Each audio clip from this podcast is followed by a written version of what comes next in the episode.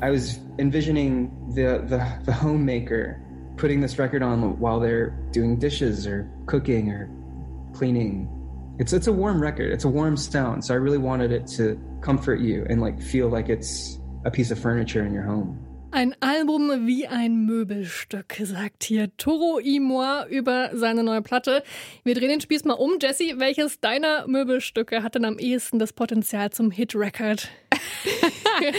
ich würde sagen, mein äh, Sessel. Das ist irgend so ein DDR-Designersessel. Ha, Und was für, was, wert. was für Musik würde der dann machen? So DDR-Schlager? das wäre eigentlich ganz cool, ne?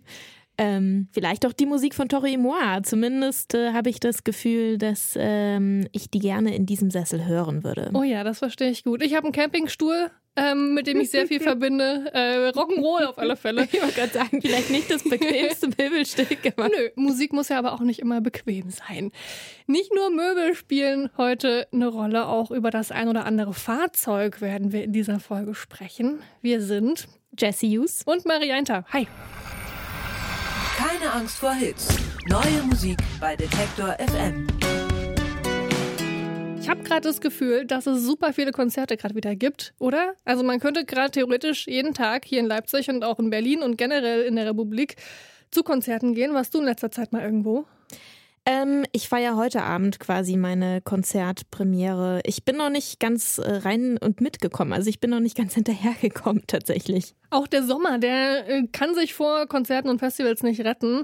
Das CO Pop hat letzte Woche in, in Köln stattgefunden, nach ja, Jahren des nicht mit Publikum stattfinden Könnens. Äh, jetzt wieder eben mit Publikum. Ich habe ganz viele tolle Clips von Bilderbuch in der Kölner Philharmonie gesehen. Da war ich ein bisschen neidisch. Aber natürlich brauchen all diese Live-Auftritte auch erstmal Songs, und über die reden wir heute. Auch das wieder eine klasse Überleitung, Mary.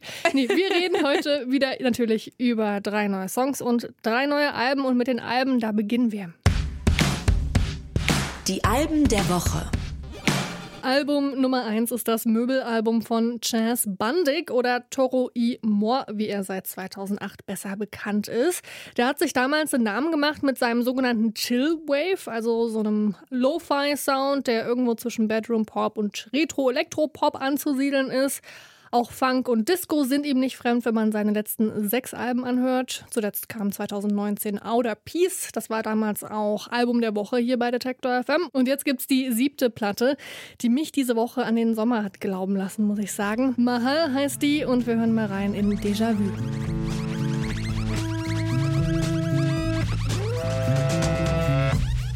Lord have mercy, child. What do you need? What do you want right now? Uh. I think I'm free, but I'm tied down.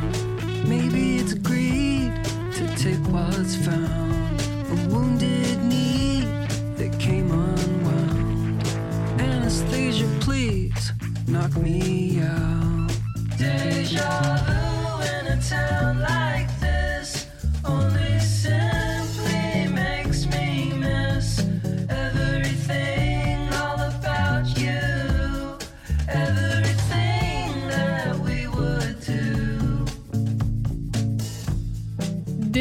zu finden auf Mahal, dem neuen Album von Toro y Moi. Und wenn das nicht Entspannung pur ist, dann weiß ich auch nicht. Passt gut zu deinem DDR-Sessel, meinst du?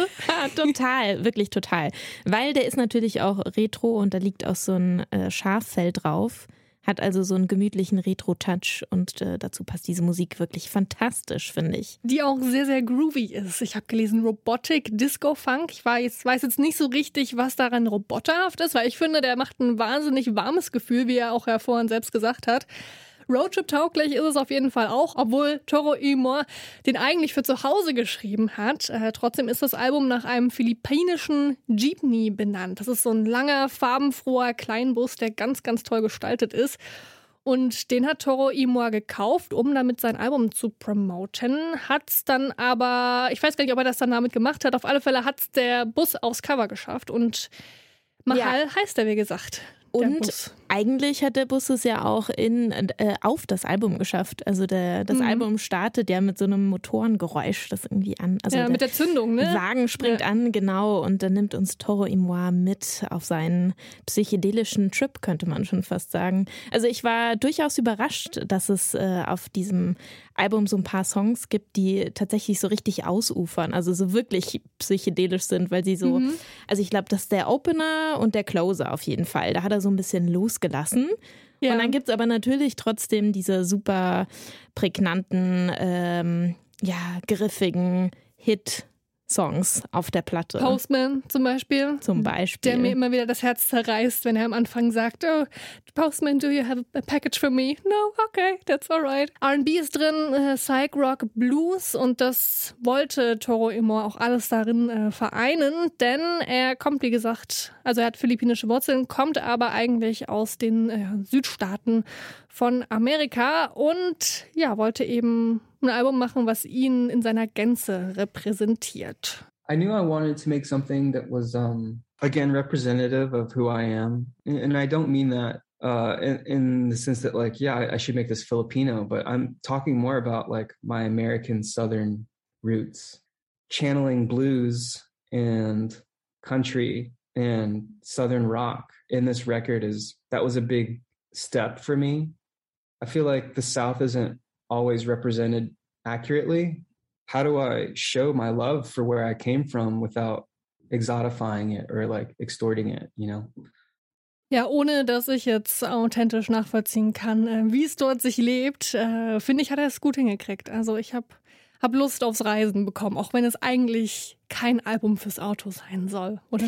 Aber so super laid back halt, ne? Also anscheinend hat er auch äh, ganz neue Pläne geschmiedet für seine anstehenden Touren. Also dieses Album ist irgendwie einerseits so ein bisschen, hat es so einen Roadtrip-Charakter, aber es ist eben auch während der Pandemie entstanden und äh, anscheinend hat er währenddessen auch so ein bisschen ähm, mehr die Ruhe schätzen gelernt, hat er in einem Interview erzählt Mhm. und will äh, gar nicht, gar nicht so viel unterwegs sein in Zukunft, hat er gesagt.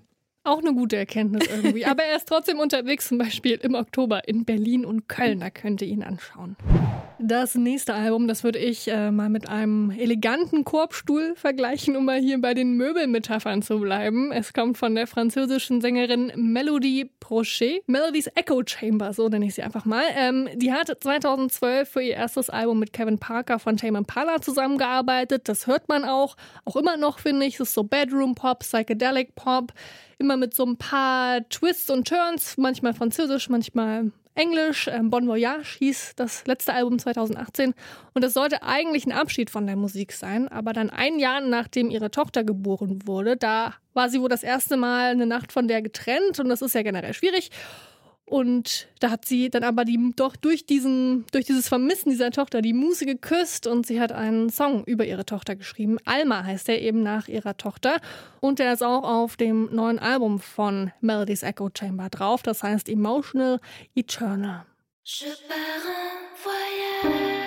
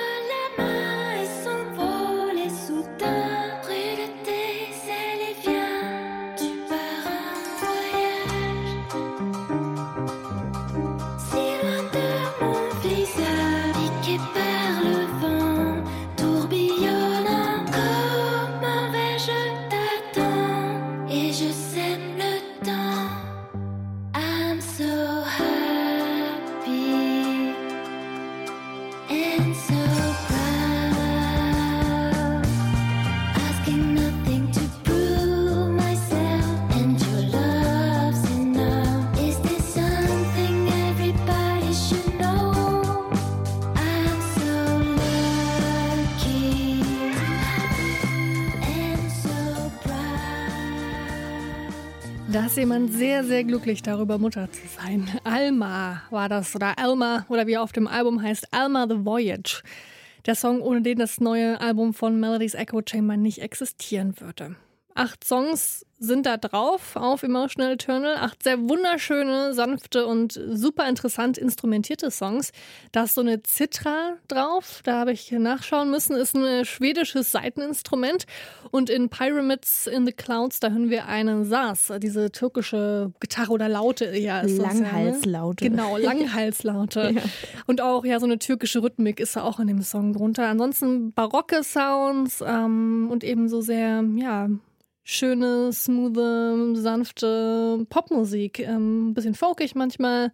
Hat mich sehr, sehr begeistert, das Album. Ist auch total kurzweilig, klar, sind auch nur acht Songs. Produziert in Schweden mit der, mit der schwedischen Indie-Rock-Band Lungien, die ich auch noch nicht kannte, aber die anscheinend in Schweden ziemlich bekannt sein sollen, Mhm. laut meinen Recherchen. Ich kenne die auch nicht, aber ich äh, wusste, oder hatte noch im Kopf, dass die auch die letzte Platte von Melodies Echo Chamber sehr erfolgreich produziert haben.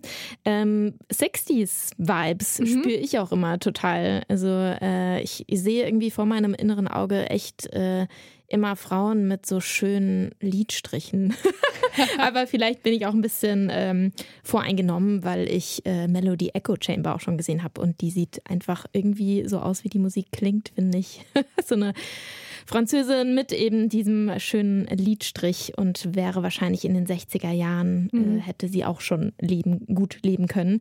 Ähm, ich bin tatsächlich ein ganz kleines bisschen enttäuscht gewesen, weil die letzten zwei Alben von Melodies Echo Chamber sind wirklich mit meine, also zählen so zu meinem Standard-Lieblingsalben-Repertoire, so meine absolute Feel-Good- und Urlaubsmusik, ähm, was jetzt nicht despektierlich klingen soll. und auf dieser Platte hatte ich das Gefühl, also irgendwie hat die mich ein bisschen äh, kälter gelassen. Es sind schon ein paar Songs drauf, wie Alma, das wir eben gehört haben, das Stück, die mir sehr gut gefallen, aber andere kommen mir so ein bisschen entweder mal ein bisschen zu zuckrig vor oder ein bisschen zu, mm, ja, geradlinig langweilig. Und sie wollte für diese, also sie wollte auf dieser Platte wohl auch so ein bisschen geradliniger klingen, was auch immer das heißen soll. Und fröhlicher wollte sie auch klingen. Fröhlicher Ja. wollte sie auch klingen, Mhm. wobei, wie gesagt, für mich die anderen zwei Platten auch totale Feel-Good-Alben sind. Ähm, und das, äh, genau, es hat mich nicht so abgeholt wie äh, die letzte Platte zum Beispiel. Die war auch noch so ein bisschen experimentierfreudiger. Also wenn man sich anguckt, wie lange auch die Tracks auf der letzten Platte auf Bon Voyage waren, die waren oftmals so zwischen fünf und sieben Minuten. Da war und hier nur einer dabei, nämlich Alma the Voyage. Ganz am Ende, der Genau, jetzt irgendwie über vielleicht- sechs Minuten. Ja. Vielleicht gefällt er mir deswegen. Du magst die langen Songs, okay. Ich mag die lang, genau. Dich haben also auch die ganzen Naturbilder nicht so richtig abholen können, die sie da malt. Sie scheint ja eine sehr verbundene Person zu sein. Es geht auf dem Album auch um die Verbindung zur Natur und die Verbindung zu sich selbst. Sie ist wohl auch aus Paris in die französischen Alpen gezogen. Auch ein tolles Bild, äh, was the da hippie life. ja, zwischen Lavendelfeldern auf einem Schafshof oder so. Äh, Ja. Schön. Und sie sagt über ihr Album, das ist Musik für einen Heißluftballon, mit dem man über die Welt fliegt, Walen beim Singen zuhört, während Glühwürmchen um einen herumfliegen. Vielleicht ist es das, was mir einfach ein Ticken too much ist. Okay. Ich nehme die anderen zwei Alben mit. Das ist für mich kein Problem. Ich bin trotzdem noch Fan. Ich äh, schließe jetzt die Möbelmetapher mit der folgenden äh, Beschreibung ab. Eine zarte weiße Kommode mit sehr so zierlichen Gravierungen. An das erinnert mich das neue Album von Dana Gabansky. When It Comes heißt das. Die äh, Dana Gabansky, die ist für mich bis jetzt eher so unterm Radar. Ähm, oder hat für mich eher so unterm Radar existiert. Ihr wurde das Musikmachen aber tatsächlich schon in die Wiege gelegt. Ihr Vater Ogden Gawansky, der produziert Filmmusik für verschiedene, ja, mehr oder weniger bekannte Hollywood-Produktionen. Und so ein bisschen so einen filmischen oder cineastischen Charakter hat ihre Musik auch, finde ich. Yesterday is Gone hieß ihr erstes Album. Das kam vor zwei Jahren. Sehr, sehr schöner Indie-Folk und den führt sie jetzt fort auf Album Nummer zwei. Das heißt, wie gesagt, When It Comes. Und darauf ist auch Under the Sky.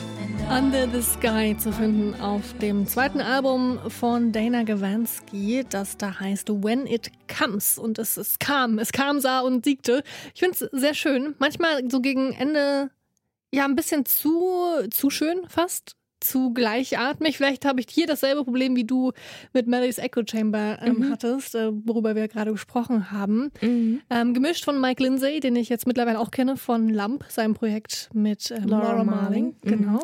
ähm, und was ich eine sehr, sehr tragische Geschichte fand, war, dass Dana Gavansky anscheinend vor den Aufnahmen und immer wieder auch während der Aufnahmen ihre Stimmen verloren, ihre Stimme verloren hat und sich dann immer sehr konzentrieren musste beim Singen. Man hört jetzt nicht, dass sie total konzentriert war. Also es klingt ja total schön und lässig. Ne? Also sie hatte einfach eine sehr, sehr schöne Stimme. Aber man hört doch diese Intensität, also dieses, diese Intensität, dieses delikat gesetzte, diese punktuelle, äh, dieser punktuelle Gesang und dass jeder, jedes Wort so dreimal durchdacht ist bei ihr. Das Gefühl bekomme ich zumindest. So ein bisschen an Kate LeBon ähm, erinnert sie mich. Das wollte ich auch gerade sagen. Das ist- wäre für mich jetzt auch der perfekte Moment, um nochmal zurück zu deinen äh, Möbelvergleichen zu kommen. Bitte, ja. Es hat mich ja gerade total umgehauen, dass du schon so eine ganz konkrete Vorstellung von einem Möbelstück hattest. Die hatte ich jetzt nicht bei der, äh, beim Zuhören der Musik, aber mir ist eingefallen, dass Kate LeBon, die ich mir hier auch als Referenz aufgeschrieben habe, ähm, die hat auch mal Möbel gebaut. Ah ja. Aha. Genau, also Dana Gawanski, ähm, ich finde diese Platte, also ich, ich kannte auch das letzte Album, finde diese Platte jetzt aber wirklich wesentlich interessanter. Ich finde, sie hat eine echt tolle Richtung eingeschlagen mit diesem ja auch wieder so Chamber-Pop-mäßigen mäßigen Attitüde und äh, angeblich ja auch diese Platte im Vergleich zur letzten am Casio-Keyboard ähm, geschrieben und eben nicht an der Gitarre. Das hört man eben auch. Vorher war das irgendwie eher so Folk-Pop, was sie gemacht hat. Und zu dieser Geschichte mit, dem, mit den entzündeten Stimmbändern, da habe ich noch gelesen, dass sie wohl irgendwie beschlossen hat, dass sie sich ja jetzt nicht mehr so auf ihre Stimme verlassen kann und deswegen irgendwie ja irgendwie ihre Kunst, eher ihre Musik auch mit Gesten unterstützen möchte. Und frag mich nicht, wie sie darauf gekommen ist. Vielleicht bin ich auch eine totale Laien, aber irgendwie hat wohl David Bowie auch ähm, eine Pantomime-Lehrerin gehabt und sich für Pantomime interessiert, was Dana Gawanski irgendwie auch total spannend fand. Und ich finde auch, so wie du es eben beschrieben hast, diese wohlgesetzten äh, Wörter und wie sie ihre Stimme einsetzt, da merkt man wirklich, man kann sich gut vorstellen, wie sie sich so vielleicht so pantomime-mäßig so ganz langsam dazu bewegt. Ja, wie sie die, ja, wie die Hände sich drehen, ähm, wie sie zeigt, was sie, was sie sagt, ohne dass es da ist. So, Mhm. so ist, glaube ich, der Gedanke dahinter. Genau, sie hat auch selbst Pantomime-Workshops wohl genommen. Ähm, und das sieht man auch ganz schön in, ihrem, in dem einen Video zu dem Song Letting Go. Da, da zeigt sie, was sie gelernt hat. Und das ist auch so, so delikat. Das ist irgendwie eine schöne Kunstform, mit der ich mich selbst auch noch nicht beschäftigt habe. Und ich glaube, ich war auch wahrscheinlich als Kind mal bei irgendeiner Pantomime-Vorstellung, aber noch lange nicht mehr. Ähm, Da musst du wahrscheinlich nur in die Innenstadt gehen heute, Marie. ja, wahrscheinlich. Das ist auch sowas, was in jeder Innenstadt. Irgendwo steht immer einer, der Pantomime macht. Aber vielleicht oder wahrscheinlich nicht so schön, wie, wie Dana Gavansky das jetzt kann. Vor allem klingt es dann nicht so gut. Neu auf der Playlist. Einen ordentlichen Schub eigenes Empowerment trägt die nächste Künstlerin schon im Namen. Sampa the Great, also Sampa die Große, übersetzt. Das ist das Alias von Sampa Tembo, in Sambia geboren und in Bots- Botswana aufgewachsen. An der US-Westküste hat sie dann Tontechnik studiert, um irgendwann in Australien zu landen, genauer in Sydney. Dort hat sie relativ schnell Anschluss gefunden an die Hip-Hop-Szene, zwei Mixtapes veröffentlicht und auch eine Platte The Return 2019 erschienen. Darauf findet man politisch gerappte Texte über einer ja schon sehr verspielten Mischung aus Hip-Hop, R&B, Soul und Jazz. Auf diesem Album, da ging es ziemlich viel um die Suche nach der eigenen Identität und Zugehörigkeit und ähnliche Themen scheinen Sampa the Great immer noch zu umkreisen und zu beschäftigen. Während der Pandemie ist sie gereist nach Sambia und dort ist wohl auch diese neue Single entstanden. Lane heißt die.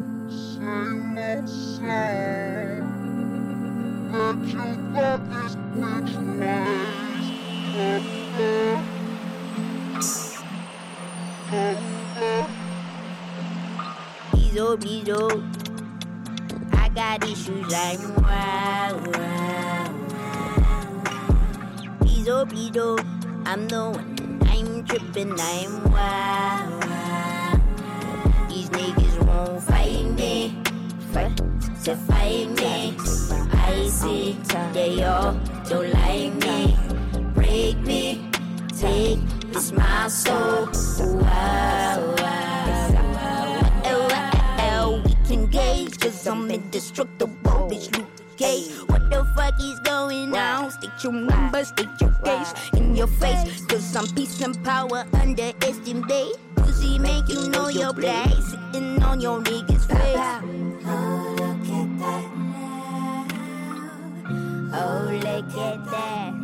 Ja, endlich rappt sie wieder. Sampa the Great. Äh, nach ja, drei Jahren Pause, vor drei Jahren ist die letzte Platte erschienen und jetzt hier diese neue Single. Eigentlich ein eher trauriger Song. Also richtet sich an diejenigen, die ja irgendwie so feindlich feindlich gestimmt sind oder irgendwie nicht an sie glauben und gleichzeitig hat der Track dann auch wieder sowas Empowerndes, weil sie immer irgendwie alles so abzuschütteln scheint, was andere an sie herantragen. Ja, Ich- und weil ihre Stimme halt einfach auch Dinge tut, wo ich denke, ja, okay, dahin kann eine Stimme auch gehen. Äh, ich höre ihr so gerne zu, auch schon bei ihrem Debütalbum The Return vor drei Jahren. Dachte ich auch schon so, wow, sie kann mir echt alles jetzt. Also, ne, sie erzählt tolle Geschichten und macht tolle Bilder auf. Voll. Deswegen habe ich eben auch so gelacht. Wir haben den Song ja gerade angehört und äh, der hat direkt äh, abgebro ist direkt abgebrochen bei einer meiner Lieblingszeilen aus dem Track. Die ist nämlich Thinking you're Geppetto, pulling strings, you ain't got the memo. Und Thinking you're Geppetto, also sind diese schöne Pinocchio-Referenz, die sie da eingebaut hat, äh, fand ich fand ich großartig und ähm, dieser Song kündigt natürlich äh, neue Musik an von Sampa the Great und ich finde, das macht er halt ganz gut. Also es ist irgendwie so ein Teaser-Track. Man merkt schon so, ah, okay, irgendwie sie schöpft, ne, geht noch nicht in die Vollen. Ähm, aber ich bin sehr gespannt, was da kommen wird. Sie hat zu diesem Song ja auch so ein, ja, ein sehr langes Musikvideo veröffentlicht, in dem äh, eben noch viel mehr passiert als nur dieser Song. Und Da tritt sie als eine Art Eva oder so, als die erste Frau ähm, des Planeten auf und dann sieht man Kindersoldaten durch den Dschungel äh, marschieren. Äh, hat auch viel mit mir gemacht irgendwie. Denzel Curry tritt da natürlich auch auf. Den haben wir ja jetzt nicht gehört. Der ist nämlich das ganz am Ende des Songs dann zu hören mit seiner ganz anderen Art zu rappen, die sehr, sehr clean, sehr, sehr straight ähm, ist, finde ich zumindest. Er tritt auch als Kind auf, ne? Also die äh, Sampa the Great und äh, Denzel Curry sind quasi, werden auch verkörpert von zwei Kids, natürlich mit den passenden Frisuren, die quasi genauso aussehen wie die der Erwachsenen. Extrem stylisch. Ja, fand ich sehr süß. Vomit Heat ist ein Künstler aus Köln, von dem ich ehrlich gesagt bis vor kurzem noch gar nicht so viel gehört hatte. Aufgefallen ist der mir im letzten Jahr, im letzten Winter. Da hat er einen Track veröffentlicht, gemeinsam mit International Music, den Song heute nämlich. Das war so eine Art International Music in psychedelic waberndes äh, Popgewand gesteckt. Hatte so ein bisschen was Tame Impala-mäßiges. Tame Impala meets deutsche Songwriter vielleicht.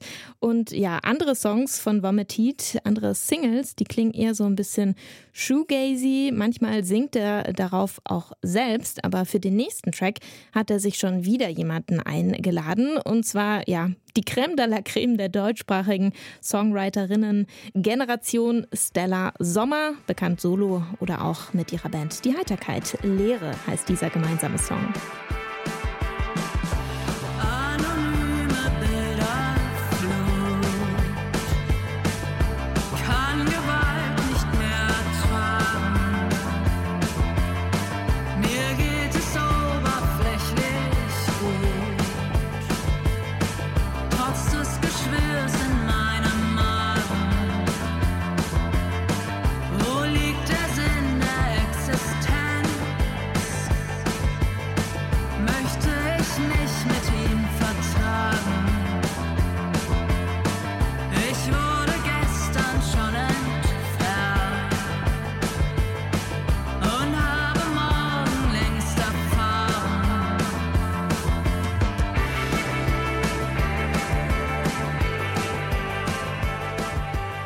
Stimme, die, die erkennt man auch immer überall wieder, ne? Stella Sommer, seit einigen Jahren echt ständig irgendwo gefühlt. Auch hier wieder ein Gefühl von mir.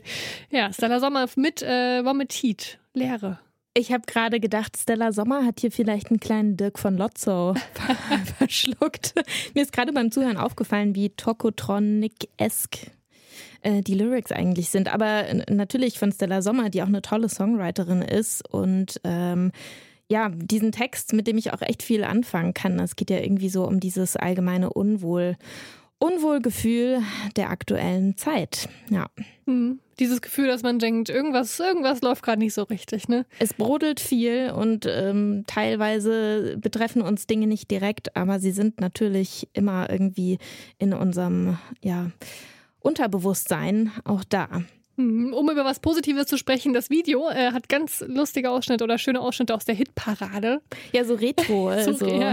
äh, so ein VHS-Zusammengeschnipsel ist das Video, ne? Immer Mhm. so weibliche Performerin. Genau, aus der Hitparade, aus dieser, dieser Show damals, äh, vor meiner Zeit. Ja, ich wollte gerade sagen, ich, Die Charts. Hitparade, welche Hitparade? Nee, die, kennst du auch nicht. Die kennst Die du auch kenne nicht. ich doch gar nicht.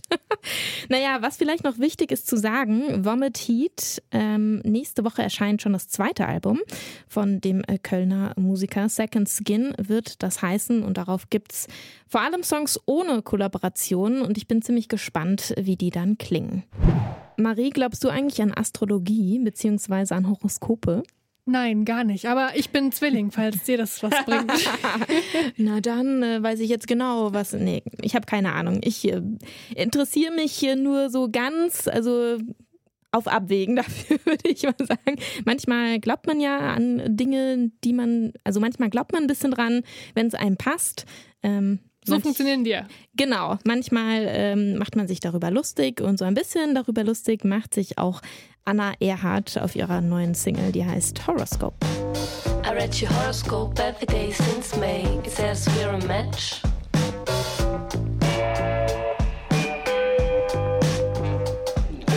I've been watching series about people having babies. They say it's too late when you're late in your 30s.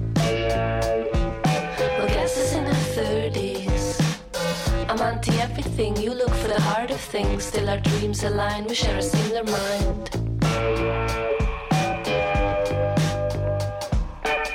I'm anti everything. You look for the heart of things. You look for the heart of things. I'm anti everything. You look for the heart of things. You look for the heart of things.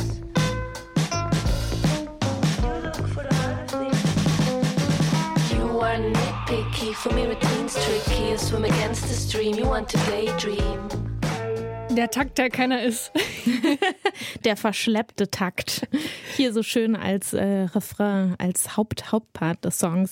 Ja, Anna Erhardt, die singt hier so ein bisschen kryptisch. Also der Text wirkt fast schon so ein bisschen Dadaesk, aber man kann sich immer wieder irgendwie was rausgreifen.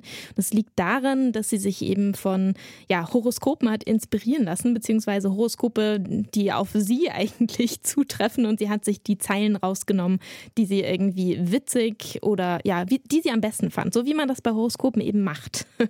Und ich habe mich total gefreut über diese neue Single, denn Anna Erhardt äh, habe ich seit letztem Jahr total ins Herz geschlossen. Es war äh, ihr Debütalbum Cut It Out, wirklich eine meiner liebsten Platten 2021 und äh, ich habe das Gefühl, die ist noch nicht so ganz auf dem Radar. Ist Auf eine meinem Sch- noch nicht. Ja. Jetzt ist sie da, aber. Wirklich, es ist höchste Zeit. Ähm, Newcom Newcomerin äh, kann man wahrscheinlich immer noch zu ihr sagen, kommt ursprünglich aus der Schweiz, aus Basel und ist vor geraumer Zeit nach Berlin gezogen und hat die letzte Platte als auch diese neue Single zusammen mit Pola Roy produziert, die man noch von Wir sind Helden kennt. Ah, okay. Jetzt schließt sich der Kreis, zumindest in meinem Kopf. Okay. Genau, also macht äh, ganz wunderbaren Indie-Pop. Irgendwie sehr reduziert, ähm, mit ja, netten Texten, hat auch so eine ganz ähm, witzige, selbstironische Art an sich. Äh, macht total viel Spaß, kann ich Mhm. nur empfehlen. Ja, diese witzige, selbstironische Art, die man auch im Sound, jetzt zumindest in diesem Song, ge gut gehört hat, ne? dass sie eben nicht so diesen ja, straighten Tonabfolgen folgt, sondern eben einfach mal was auseinanderreißt und dazu noch die Horoskope dann die Sterne sprechen lässt. Popschnipsel. Im Popschnipsel, da könnten wir ja wirklich regelmäßig ähm, ja, Todestage beklagen von Künstlerinnen und Künstlern. Machen wir gar nicht so oft. Diese Woche haben wir aber ähm, die Nachricht bekommen, dass Klaus Schulze gestorben ist. International gefeiert als Pionier der elektronischen Musik. Da ist uns aufgefallen, der Name sagt uns gar nicht so viel und da wollen wir dann doch nochmal nachhaken. Hm, Die ersten, die drüber geschrieben haben, waren auch gar nicht irgendwie Zeit und Spiegel und Co. und so, sondern Pitchfork, äh, die BBC und andere eher ja, englischsprachige Guardian, Medien, New York der Times, Guardian. ja. Genau, ähm, das heißt, Klaus Schulze war in Deutschland, obwohl er hierher kommt, hier immer gelebt hat, ähm, in Berlin nämlich, war hier gar nicht mal so bekannt. Er ist aber ziemlich prägend gewesen für die sogenannte Berliner Schule. Das ist eine ja ganz frühe Sparte der elektronischen Musik gewesen, Mitte der 70er, so im Dunstkreis des Electronic Beat Studios in Berlin.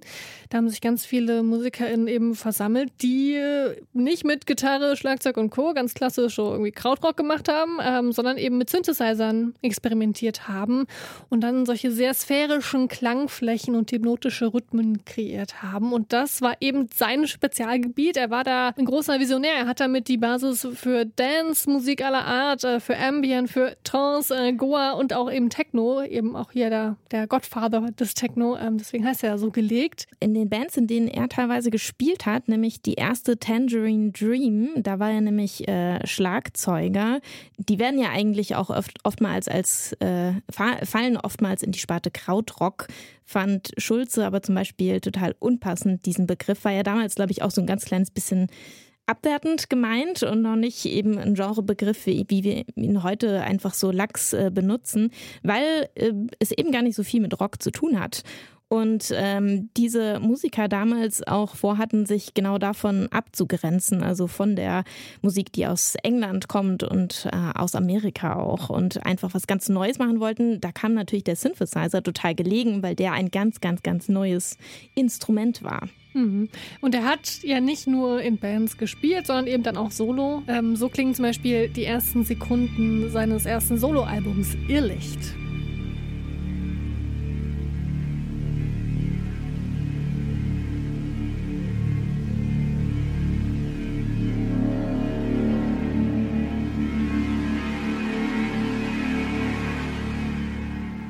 Ja, klingt ja schon total nach Soundtrack oder ja, wie die Kritik damals anscheinend äh, in, in, im Frühstadium dieses Genres war, Blubbermusik. Blubbermusik?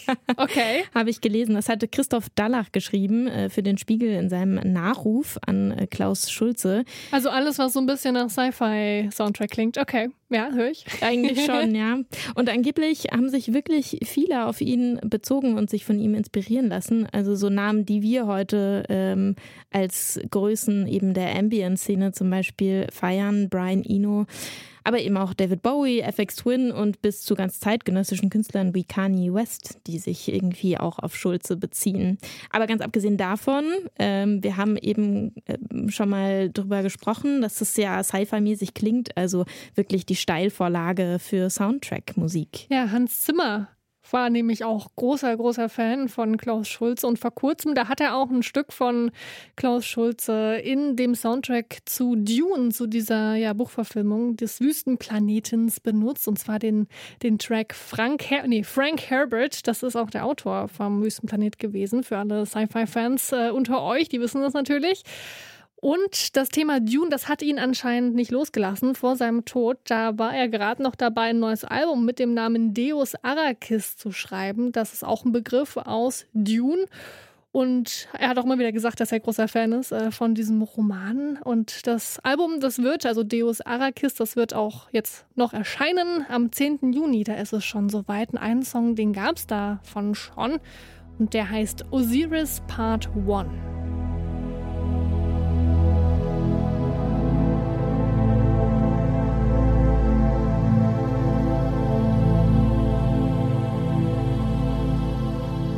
Musik von Klaus Schulze, der ja wirklich international gefeiert wird als Pionier der elektronischen Musik. Dabei ja, ist er in Deutschland vielleicht gar nicht so bekannt, scheint ihn nicht so sehr gestört zu haben. Irgendwie hat er sich wohl seit 2010 auch sehr in sein Privatleben zurückgezogen, obwohl er die ganze Zeit weiterhin noch Musik gemacht hat.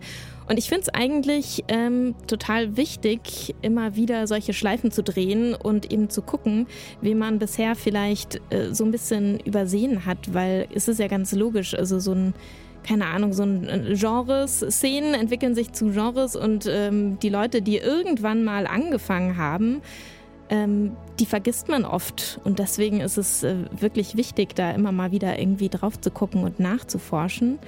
Und äh, das war, glaube ich, mit auch ein bisschen unser Anliegen, äh, nochmal zu recherchieren, was hat Klaus Schulze eigentlich gemacht. Und auch wenn wir ihn vorher nicht kannten, ähm, bin ich mir sicher, dass man da jetzt vielleicht nochmal ein bisschen nachrecherchiert und äh, vielleicht konnten wir es euch ja so auch ein bisschen schmackhaft machen.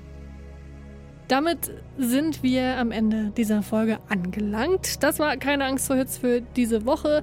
Ihr dürft gerne diesem Podcast folgen, ihn gerne abonnieren in eurer Podcast-App und ihr dürft natürlich auch gerne die gleichnamige Playlist, also keine Angst vor Hits, ähm, auf Spotify anhören. Da gibt's ja die Songs aus dieser Sendung oder aus dieser Folge besser gesagt und noch ganz viele mehr.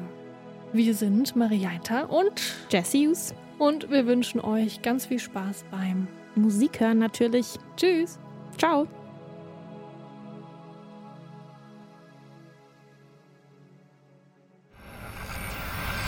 Keine Angst vor Hits. Neue Musik bei Detektor FM.